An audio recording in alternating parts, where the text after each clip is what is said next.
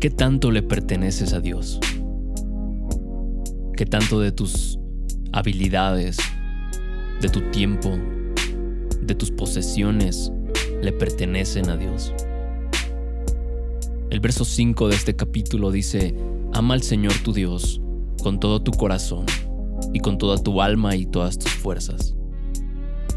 Y aquí vemos que el Señor nos anhela. El Señor anhela una entrega total de nosotros. Él anhela nuestra vida entera.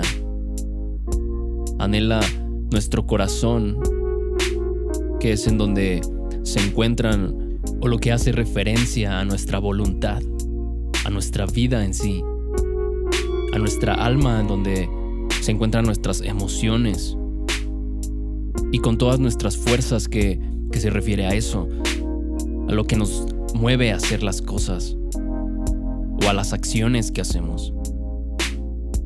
Dios siempre quiso que la ley del amor fuera interna, inscrita en el corazón. Dice el verso 6, grábate en el corazón estas palabras que hoy te mando. Incúlcaselas continuamente a tus hijos. Es decir, que lo hagamos en el interior. El amor que tenemos por Dios emana del amor que Él nos tiene a nosotros. Su amor por ti no depende de, ninguna cualidad moral innata que poseas. No depende de lo que hagas o lo que dejes de hacer. No depende de cuánto ores, de cuánto le dediques a leer su palabra o de cuánto sirvas, de cuánto tiempo pases en la congregación. No podemos hacer o dejar de hacer algo para que Dios nos ame más o menos. Él nos ama porque Él así lo decidió y Él anhela que lo ames de tal manera. Él anhela una relación contigo. Y en este capítulo podemos ver que hay varios peligros para abandonar el amor que tenemos por Dios o el abandonar a Dios. Dice el verso 14, no sigas a esos dioses. Vemos que hay un peligro de abandonar a Dios por la idolatría que nos rodea. Siempre se da la tentación de querer encajar en la cultura del entorno y adoptar las creencias de la gente que nos rodea.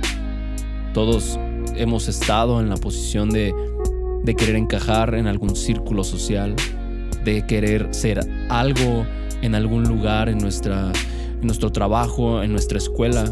Y no está mal querer sobresalir, pero cuando nuestro fin es querer encajar en algo, es entonces cuando estamos siguiendo a otros dioses. Dice el verso 16, no pongas a prueba al Señor.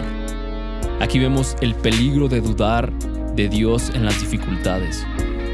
Todos hemos pasado dificultades y a lo mejor últimamente has tenido la experiencia de sufrir una pérdida, de a lo mejor vivir una traición o simplemente de, de pasar algo que no estaba en tus manos. Y es en ese punto cuando tenemos la tentación de pensar que ya no le importamos a Dios. Tenemos la tentación de pensar que Dios ya no nos escucha, que que si oramos Él ya no tiene una respuesta, ya no tiene una solución, pero es entonces cuando tenemos que aferrarnos a la fidelidad de Dios y a la de su palabra. Dios permite que pasemos por un momento de prueba para que podamos aprender por experiencia que hacer las cosas a su manera es el mejor camino. Si no le sirves y alabas en los momentos duros de la vida, no serás capaz de servirle y alabarle con consistencia en los momentos buenos de tu vida. Recuerda que las cumbres te dan ánimo, pero los valles te hacen madurar. Dice el verso 12, cuídate de no olvidarte del Señor.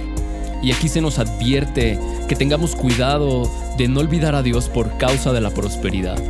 Tal vez Dios te ha bendecido, tal vez Dios te ha dado dones o talentos, pero puede que a veces se te olvide quién te lo dio. Y Dios nos recuerda que no nos olvidemos en ningún momento de Él. No dejemos que ninguna cosa buena o mala que nos pase en nuestras vidas nos haga olvidar del Dios que tenemos. Las cumbres te dan ánimo, pero los valles te hacen madurar.